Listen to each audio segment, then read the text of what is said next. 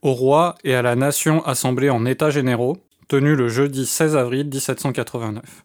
Article 8. Arrêter de requérir que les capitaineries qui ne tiennent point aux maisons royales, et celles éloignées dans la capitale et des lieux habités par le monarque, soient supprimées, et que, dans celles qui resteront, les règlements soient supprimés, et ce qui peut gêner l'agriculteur, que les capitaines ou seigneurs de toute chasse soient garants et responsables des torts que pourra faire l'abondance du gibier.